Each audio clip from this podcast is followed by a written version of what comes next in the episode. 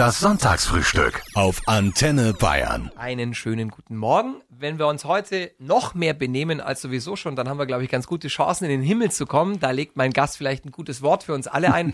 Der kann das nämlich. Er ist der Landesbischof der evangelisch-lutherischen Kirche in Bayern. Guten Morgen, Heinrich Bedford Strom. Ja, hallo, guten Morgen. Erstmal herzlichen Glückwunsch nachträglich zu Ihrem 60. Der war ja erst jetzt Ja. Ende März. Ja, ist es schon eine Weile her, aber ich nehme es trotzdem noch entgegen. Danke. Sehr gerne. Das heißt immer, Männer werden sieben und dann nur noch größer. Trifft das zu? okay. Hat es Ihre Familie bisher gesund durch diese Krise geschafft?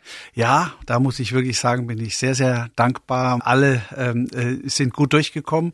Sterbefälle äh, hat es in meinem unmittelbaren Umfeld nicht gegeben. Aber ich nehme natürlich sehr Anteil an dem, was mich erreicht, äh, über Briefe oder über Nachrichten, die ich bekomme. Herr Landesbischof, hilft Beten gegen ein Virus?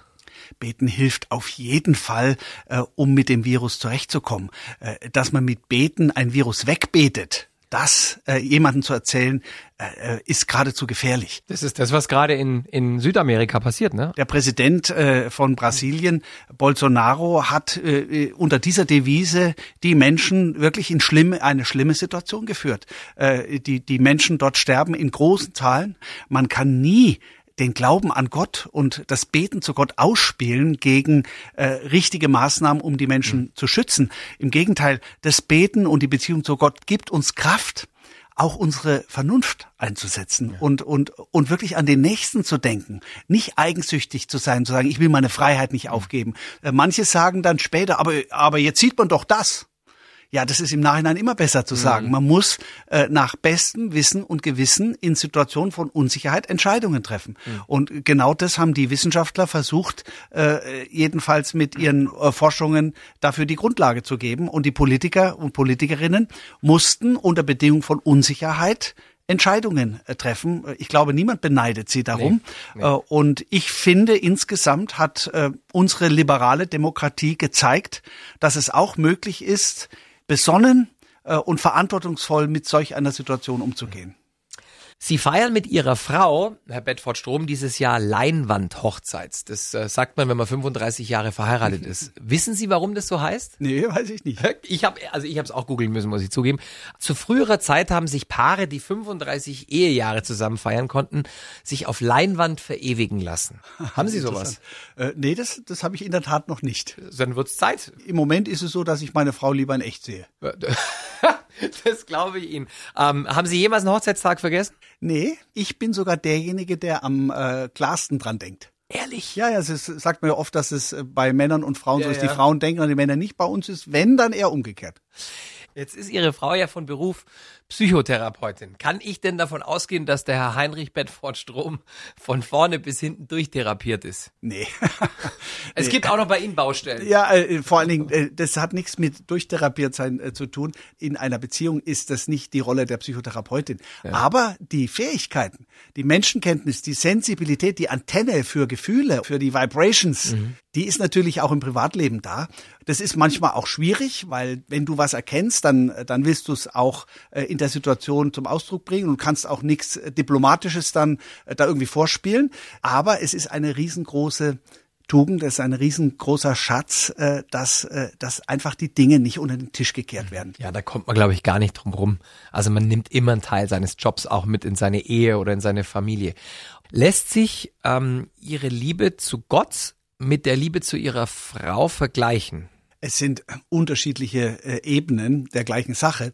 Das eine äh, ist natürlich nicht gegen das andere auszuspielen, sondern es ist einfach so, äh, dieses sich geborgen fühlen, äh, diese tiefe Vertrautheit, dieses äh, tiefe innere Gefühl der Verbindung, der Einheit, das ist etwas, äh, das sind Worte, die würde ich für die Liebe zu meiner Frau gebrauchen und die würde ich auch äh, für die Liebe zu Gott gebrauchen.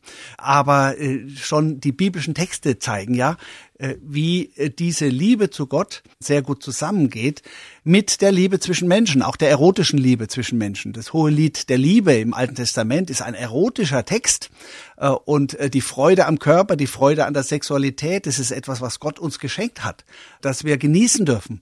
Und äh, deswegen äh, ist es etwas, was sehr gut zusammengeht mit dem Glauben an Gott. Wären Sie katholisch aufgewachsen, wäre das Zölibat für Sie jemals in Frage gekommen? Nein. dachte ich mir. Sie haben ja auch drei Kinder, eine glückliche Familie. Da so sind Sie nicht der Typ für. Nee, ich äh, darauf würde ich tatsächlich nie verzichten wollen. Das ist ein, ein ungeheurer Reichtum in meinem Leben. Wenn Menschen das freiwillig wählen, mhm. äh, dann habe ich da großen Respekt davor. Ich fühle mich auch durch meine Familie sehr gesegnet. Ich habe drei Welthits für Sie rausgesucht, ähm, die sich auf Ihren, sagen wir mal, Ihren Chef beziehen. Sie haben jetzt die Qual der Wahl. Jesus He Knows Me von Genesis, What If God Was One of Us von Joan Osborne oder Highway to Hell von ACDC? Dann nehme ich das Erstere. Also Jesus He Knows Me? Jesus He Knows Me. Das ist eine super Nummer. Mit was haben Sie eigentlich damals in der Pubertät Ihre Eltern zur Weißglut getrieben? Es muss oh. doch auch bei einem Landesbischof ja, ja, selbstverständlich. Na, ich ich habe jetzt eher überlegt unter den vielen Dingen, welches ich jetzt sage. Hatten Sie mal wilde Haare, eine Tätowierung? Äh, haben Sie Ja, also ich meine, das mit den Haaren war natürlich immer ein Kampf. Ich wollte ja. immer längere Haare und meine Eltern haben das nicht erlaubt. Irgendwann mit 16 oder sowas deckten sich allmählich die Vorstellungen. Aber vorher war es schon, war das schon immer ein Kampf. Ja. Sie sind ja bekennender Klubberer. Äh, für den ersten FC Nürnberg könnte man dann schon auch in Zeiten wie diesen ein gutes Wort einlegen da oben. Warum tut sich da nichts? Sie sitzen doch an der Quelle, die müssen doch mal wieder die erste Bundesliga. Ja, also ähm, ich gestehe, dass äh, ich manchmal mit bestimmten Missverständnissen im Hinblick auf das Gebet äh, ja. kämpfen muss, wenn Leute sagen, lieber Gott, mach, dass äh, der Club heute 4-1 gewinnt. äh, das funktioniert einfach nicht. Ja. Und, äh, es gibt Gott, auch Grenzen für einen Bischof. Ja, ja, und vor allen Dingen, Gott ist auch kein Gebetserfüllungsautomat. Das Eben. muss ich dann schon ehrlicherweise zugeben.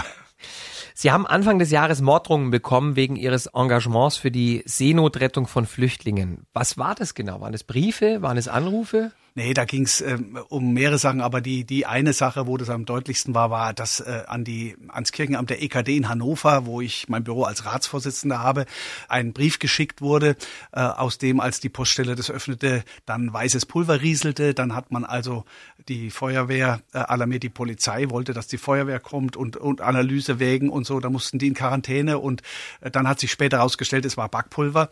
Aber da war ein Brief drin mit sehr klaren äh, Drohungen. Mhm. Das ist sogar inzwischen auch ermittelt worden. Nachdem das Verfahren erstmal eingestellt wurde, haben sie den Mann ermittelt und der hatte eine psychische Verwirrung mhm. offensichtlich. Es kommt ja auch immer wieder der Vorwurf, dass man gerade jetzt ähm, in Zeiten von Corona erstmal den Armen im eigenen Land helfen soll. Wie denken Sie darüber und was sagen Sie dazu? Ja, das ist natürlich richtig. Äh, dafür setzen wir uns als Kirchen sehr ein äh, und wir haben auch äh, sehr bewusst, sehr schnell einen Fonds in den Beratungsstellen etabliert, wo Menschen, die in der Situation sind, wo denen spontan und ohne Bürokratie geholfen werden kann. Aber ich will es auch sagen, es ist nicht nur national, es ist auch international, dass Menschen an Hunger sterben. 8000 äh, Kinder am Tag, ne? 8500 Kinder sterben unter fünf Jahren, sterben jeden Tag, weil sie nicht genug zu essen haben, obwohl genügend Nahrungsmittel auf der Welt da sind. Das ist ein skandalöser Zustand schon vor der Corona-Krise. Der kann nicht bleiben. Äh, und deswegen, wenn es jetzt darum geht, wie orientieren wir uns neu als Weltgemeinschaft, müssen die Schwächsten, müssen auch die Armen weltweit äh, in den Blick treten. Und auch die Klimakrise ist so ein Thema. Äh, da, äh, in Ruanda ist der äh, Pro-Kopf-Ausstoß 0,1 Tonnen. Äh, CO2. In Deutschland, In Deutschland sind zwischen neun und zehn Tonnen. Ja, ja. Diejenigen, die am wenigsten zur Verursachung des Klimawandels beigetragen haben, sind die ersten Opfer. Das ist einfach ungerecht und das versteht auch jeder Mensch. Mhm. Und äh, ich glaube, dass es äh, auch äh, die Erfahrung vieler Menschen ist, dass wenn sie einmal sagen, okay, ich mache das jetzt anders, ich orientiere mich hier um, meine Mobilität zum Beispiel, äh, die ändere ich, dass sie dann zurückschauen und sagen, eigentlich geht's mir viel besser als vorher. Hm. Darauf setze ich, dass man spürt, es ist eigentlich nicht nur Verzicht, sondern es ist auch mehr Lebensqualität vielleicht. Oh, und dann merkt man schnell, dass man tatsächlich einfacher auch besser leben kann. Sie tanzen gerne, ne? Aha, so ist es. In welchem Tanzstil macht Ihnen keiner was vor? Ich tippe jetzt mal auf Tango, aber vielleicht liege ich auch falsch. Also am liebsten, sage ich ganz ehrlich, tanze ich mit meiner Frau zwar schon äh, so ausgehend von den klassischen Stilen, aber freier. Also nicht mhm. nach den festen Schritten, sondern so, dass ich mich drehen kann, dass wir in alle Richtungen uns drehen können. Manchmal auch ein bisschen wild äh, und mit verschiedenen äh, Stilen verbunden. Wir haben, wir haben in der Zeit, bevor die Kinder kamen, haben wir alle Tanzkurse so durchgemacht bis zum Goldstar. Äh, die Figuren habe ich aber im Einzelnen jetzt dann auch vergessen. Tango liebe ich auch sehr. Äh, wir waren neulich auch mal beim Tango Argentino, so eine Art Workshop. Äh, und das ist jetzt immer so ein bisschen die Frage, wann kriege ich das hin, dass wir, Ja, dass klar. wir das neben den vielen anderen Sachen, wo wir einfach auch mal zusammensitzen wollen, reden wollen und so. Fast jeder fünfte Hit in den Jahrescharts letztes Jahr war ein deutscher Gangster-Rapper. Also ich meine, die, die Jungs singen über Drogen, über Waffen, über Frauen als Sexobjekte, die nichts zu melden haben und einfach nur, ich sag's wie es ist, die Beine breit machen sollen. Die sind aber unfassbar erfolgreich mit dieser Musik in den Kinderzimmern. Wie erklären Sie sich das? Ja, also zunächst mal weiß ich von meinen eigenen Söhnen, dass man jetzt aufpassen muss, diese Texte nicht so für bare Münze zu nehmen. Äh, trotzdem kann man das nicht einfach auf die leichte Schulter nehmen. Wenn es so normal wird, äh, äh, so über Menschen zu reden in Liedern, auch wenn es natürlich Teil einer bestimmten Kultur ist, die auch gerne provozieren möchte und denen man dann ein bisschen auch ein Stück weit auf den Leim geht, wenn man sich provozieren lässt, wenn man dann ganz empört ist. Äh, trotzdem ist es schon so, dass es mir Sorge macht, wenn bestimmte Dinge, die einfach nicht gesagt werden dürfen, ja, wo es sich nicht gehört, die zu sagen, die auch nicht normal werden sollen, wenn das dann äh, auf dem Wege der Musik einfach doch normal wird. Angelika aus Waging am See hat eine Frage an Sie, Herr Bedford Strom. Ob Sie in Ihrem Anzug ähm, nicht fürchterlich schwitzen, wenn es jetzt dann wieder wärmer wird. Das ist manchmal so, äh, aber ich habe mir auch schon die Freiheit genommen, äh, dann mein Jackett auszuziehen und äh, im weißen Collarhemd mit meinem Bischofskreuz äh, umgehängt äh, etwa äh, einen Vortrag zu halten. Insofern äh, bin ich da jetzt nicht so streng an den geltenden Regeln orientiert. Sagen Sie, beichten Sie eigentlich ab und zu? Weil die Evangelien machen das ja ähm, im Stillen, aber sie machen's. Also, äh, wenn Beichten heißt, dass ich mir Gedanken über die Frage mache, was schiefgelaufen ist, dann ja. Weil Sie ja als Mann Gottes nicht lügen dürfen, nutze ich das natürlich schamlos aus und stelle Ihnen jetzt einfach ein paar indiskrete Fragen zu Ihren Jugendsünden. Es reicht, wenn Sie mit Ja oder Nein antworten, Sie müssen aber auch gar nichts sagen. Gab es in jungen Jahren Drogenexperimente? Nein. Punkte in Flensburg? Ja. Haben Sie mal in der Schule abgeschrieben? Ja. Bei Rot über die Ampel gegangen oder Ja. gefahren? Ja. Schon mal jemand im Auto den Mittelfinger gezeigt? Nein. Mama am Handy weggedrückt? Hm, Handys gab's in meiner Jugend Ja, noch das nicht. stimmt, da haben Sie recht. Was, wie dumm von mir. Sie sind in den 60.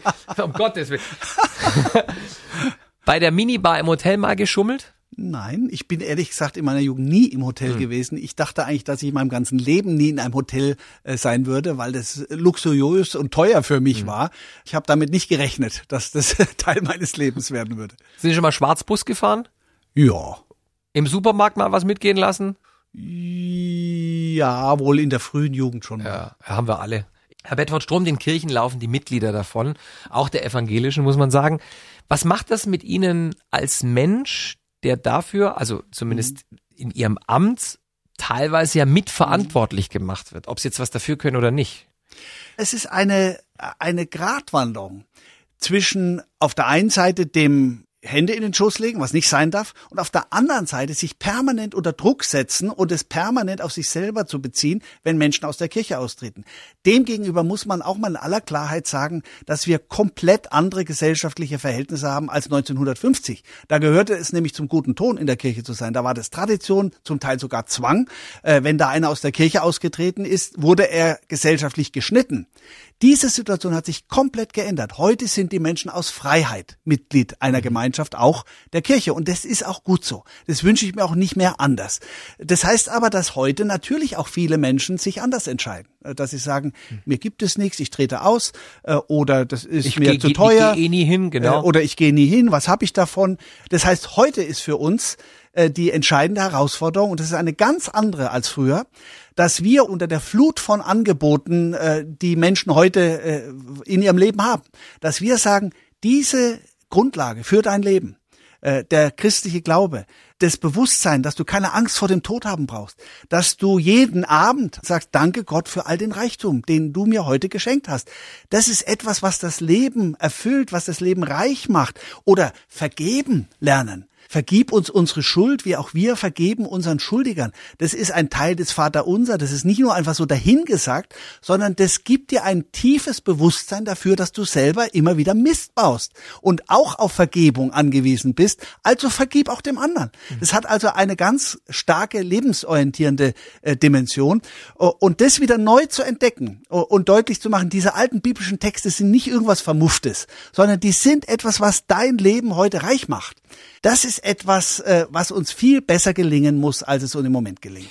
Sie sind äh, Opa seit letztem Jahr und konnten Ihre Enkel wahrscheinlich auch wegen Corona jetzt lange Zeit nicht sehen und besuchen. Wie waren das Wiedersehen? Also ich muss zunächst mal sagen, das war wirklich äh, für mich persönlich eigentlich das Schmerzlichste, dass ich meinen äh, einjährigen Enkel äh, äh, über den ich mich wahnsinnig freue, dass ich den so lange nicht äh, live mhm. sehen konnte.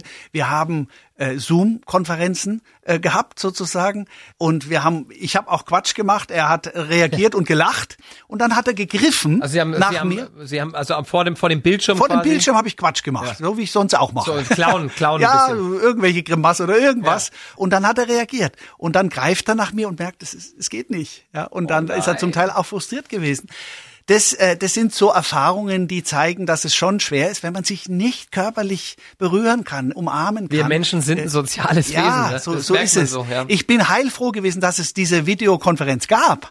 Aber noch viel schöner war es natürlich, als ich ihn dann zum ersten Mal wiedersehen konnte und äh, wir, wir können jetzt wieder in den Park gehen. Reitet er auch wieder auf ihn oder machen da die Knie nicht mehr mit bei Ihnen? Oder? Äh, ach nö, da, also da bin ich sehr beweglich. Also da, da kann alles mit mir machen. Äh, und äh, wir haben da auch immer sehr viel viel Spaß miteinander. Und äh, ich bin jetzt dann, äh, wann immer ich es möglich machen kann, auch äh, äh, hole ich ihn ab, damit mein Sohn und meine Schwiegertochter da auch mal Zeit für sich haben. Und dann gehe ich auf den, Sp auf den Spielplatz, also in den Park, da ist auch ein Spielplatz. Und dann kommt man ins Gespräch und äh, das, ich genieße diese Zeit mhm. ungeheuer und habe ein, also das ist ein, ein riesengroßes Glück für mich, mein, mein einjähriger Enkel. Herr Bedford Strom, diese Frage stelle ich Ihnen jetzt als Tierschützer. Warum Glauben Sie, äh, hört bei den meisten Menschen die christliche Nächstenliebe beim Essen auf? Also wir schlachten im Jahr ungefähr 750 Millionen Tiere, allein in Deutschland. Ich meine, das sind ja fühlende soziale Wesen. So ein Schwein ist ungefähr so schlau wie ein dreijähriges Kind. Man hört aus der Kirche da selten was zu dem Thema. Na, wir haben gerade äh, als evangelische Kirche in Deutschland eine Schrift veröffentlicht, wo es um Tierwohl geht. Es geht faktisch darum, wie werden eigentlich Tiere heute behandelt? Wie werden sie gehalten? Äh, und äh, wie ist eigentlich äh, unser Fleischkonsum? Der Tenor in dieser Schrift ist zurück zum Sonntagsbraten, also maßvoller Fleischkonsum mhm. und ein Fleischkonsum, der dann eben auch mit Fleisch verbunden ist, das auch mehr kosten darf, weil die Tiere gut behandelt worden sind. Ich denke, dass das von, von großer Bedeutung ist, dass wir das nicht einfach übersehen, was da tagtäglich äh, passiert. Ja, ist ein Albtraum, ne? Das äh, muss ja. man einfach mal so sagen, ne? Ich will aber gleichzeitig auch sagen, äh, dass ich mir auch Sorgen mache äh, über eine bestimmte äh, Empörungskultur gegenüber Landwirten. Viele Landwirte sind nicht nur sehr naturverbunden, sondern die lieben auch ihre Tiere. Äh, und ich kann verstehen, wenn sie manchmal sehr empfindlich reagieren, wenn sie so pauschal hm. als Tierquäler äh, verurteilt werden. Deswegen wünsche ich mir mehr Sachlichkeit in der Debatte, allerdings schon mit dem Ziel, dass wir zu möglichst hohen Standards in der Behandlung von Tieren in Deutschland hm. kommen. Die kleine Marlene hat uns eine Mail geschrieben, also ich glaube ihre Mama, aber äh, die Frage kommt von Marlene. Die möchte von Ihnen wissen, ob der liebe Gott wirklich alles sieht. Ich glaube schon im Hinblick aufs nächste Weihnachten. Er, äh, der liebe Gott sieht nicht alles, um dich zu kontrollieren oder dich womöglich zu bestrafen. Gott ist jemand, der dich liebt, von ganzem Herzen liebt. Das ist die Energie, die Gott dir schickt, nicht die Strafe. Ich glaube, die Marlene schläft heute sehr gut. Dankeschön für diese Antwort. Herr Bedford Strom, Sie äh, leben in Bayern, in der Landeshauptstadt. Mhm. Sie reisen aber auch viel. Ich glaube, eines Ihrer Lieblingsländer ist Südafrika. Ja, ich habe da eine außerplanmäßige Professur an der Universität ja. Stellenbosch. Äh, das ist noch von meiner Zeit als Professor und deswegen bin ich da einmal im Jahr, um äh, an der Universität was zu machen. Was ist das Erste, was Sie vermissen, wenn Sie mal längere Zeit von zu Hause weg sind? Ich vermisse die wunderbare Süßrahmbutter auf meinem Bauernkrustenbrot am Morgen und der schöne Honig, den ich da, da drauf streiche. Auch äh, der Kaffee, wie ich ihn mir immer mache. Also mein Frühstück ist nirgendwo auf der Welt so gut wie zu Hause. Bayern ist meine Heimat. Ich bin in Schwaben geboren, in Memmingen geboren, in Oberfranken, in Coburg aufgewachsen. Jetzt wohne ich in Oberbayern. Ich habe auch in anderen Regierungsbezirken teilweise eine Zeit lang gewohnt und ich habe mich überall wohlgefühlt. Wir haben ganz viel heute auch über Probleme geredet. Äh, das bringt die Zeit, in der wir gerade leben, so mit sich. Aber was macht Ihnen in unserem Land große Hoffnung? Mir macht vieles große Hoffnung, zum Beispiel all die Menschen, die auf die Straße gehen, wenn Rassismus, Antisemitismus vor allem jetzt oder eben äh, wenn es um die Zukunft des Klimas, die Zukunft äh, unserer Erde geht, dass Menschen auf die Straße gehen, sich einmischen, nicht sich in ihr Privatleben nur zurückziehen und sagen, ich trete ein für eine Welt, in der alle Menschen in Würde leben können und in der wir so wirtschaften und so unser Wirtschaftssystem ausgerichtet ist, dass die Natur nicht weiter zerstört wird. Und wir gehen zu, nicht auf ein dunkles Loch, sondern auf einen neuen Himmel und eine neue Erde. So sagt die Bibel, das ist die Perspektive, in der ich lebe, in der ich auch auf die Welt äh, zugehe. Deswegen ist ein Wort von Dietrich Bonhoeffer für mich besonders wichtig geworden. Der hat gesagt, wenn morgen der jüngste Tag anbricht, dann wollen wir gerne die Arbeit für eine bessere Zukunft aus der Hand legen. Vorher aber nicht. Herzlichen Dank für diesen wundervollen Sonntagvormittag mit unserem bayerischen Landesbischof Heinrich Bedford Strom. Schön, dass Sie da waren. Ja, danke Ihnen. Das Sonntagsfrühstück auf Antenne Bayern.